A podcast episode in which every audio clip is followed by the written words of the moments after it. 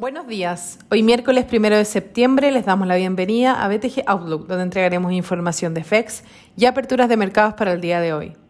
El tipo de cambio abre en 766,0, bajo el cierre de ayer luego que el Banco Central sorprendiera al mercado aumentando las tasas sobre lo esperado.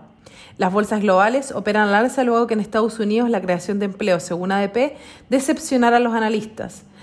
374.000 versus 625.000 esperados en un anticipo de las cifras oficiales a publicarse el viernes. Los débiles datos alimentan especulaciones que la Fed mantendrá los estímulos monetarios para apoyar la recuperación de la economía.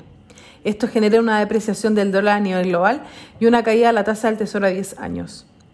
En el ámbito local, el Consejo del Banco Central decidió ayer en la tarde aumentar la tasa de política monetaria, la TPM, en 0,75% sobre el 0,5% esperado por el mercado según Bloomberg y el 0,25% de la encuesta de operadores financieros.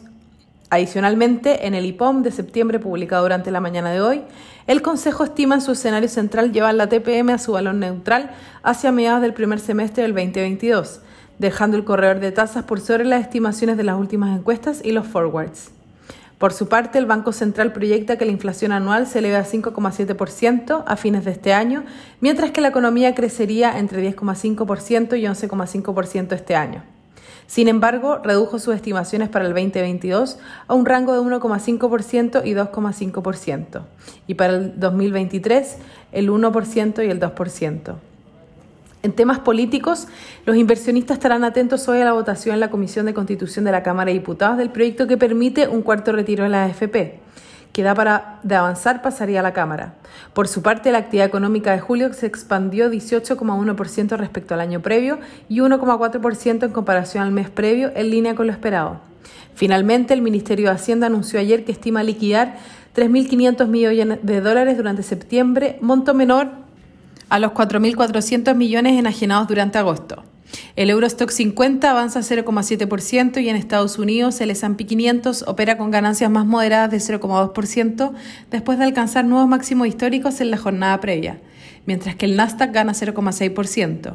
Por su parte, en Asia las bolsas cerraron al alza, con el Nikkei rentando 1,3%, al igual que el CSI 300 de China y la bolsa de Hong Kong 0,6%. Los commodities operan negativos, con el cobre bajando 2,5%, luego que China anunciara que liberará parte de sus reservas nacionales de cobre, aluminio y zinc para aliviar la presión de los precios sobre las empresas. El petróleo WTI cae 1,1% a la espera del término de la reunión de la OPEC, donde se espera aumente la producción dado que el mercado se mantendría con una oferta ajustada durante el año para equilibrarse en el año 2022. La moneda estadounidense a través del dólar index se debilita 0,23% y el euro se fortalece 0,39% respecto al dólar.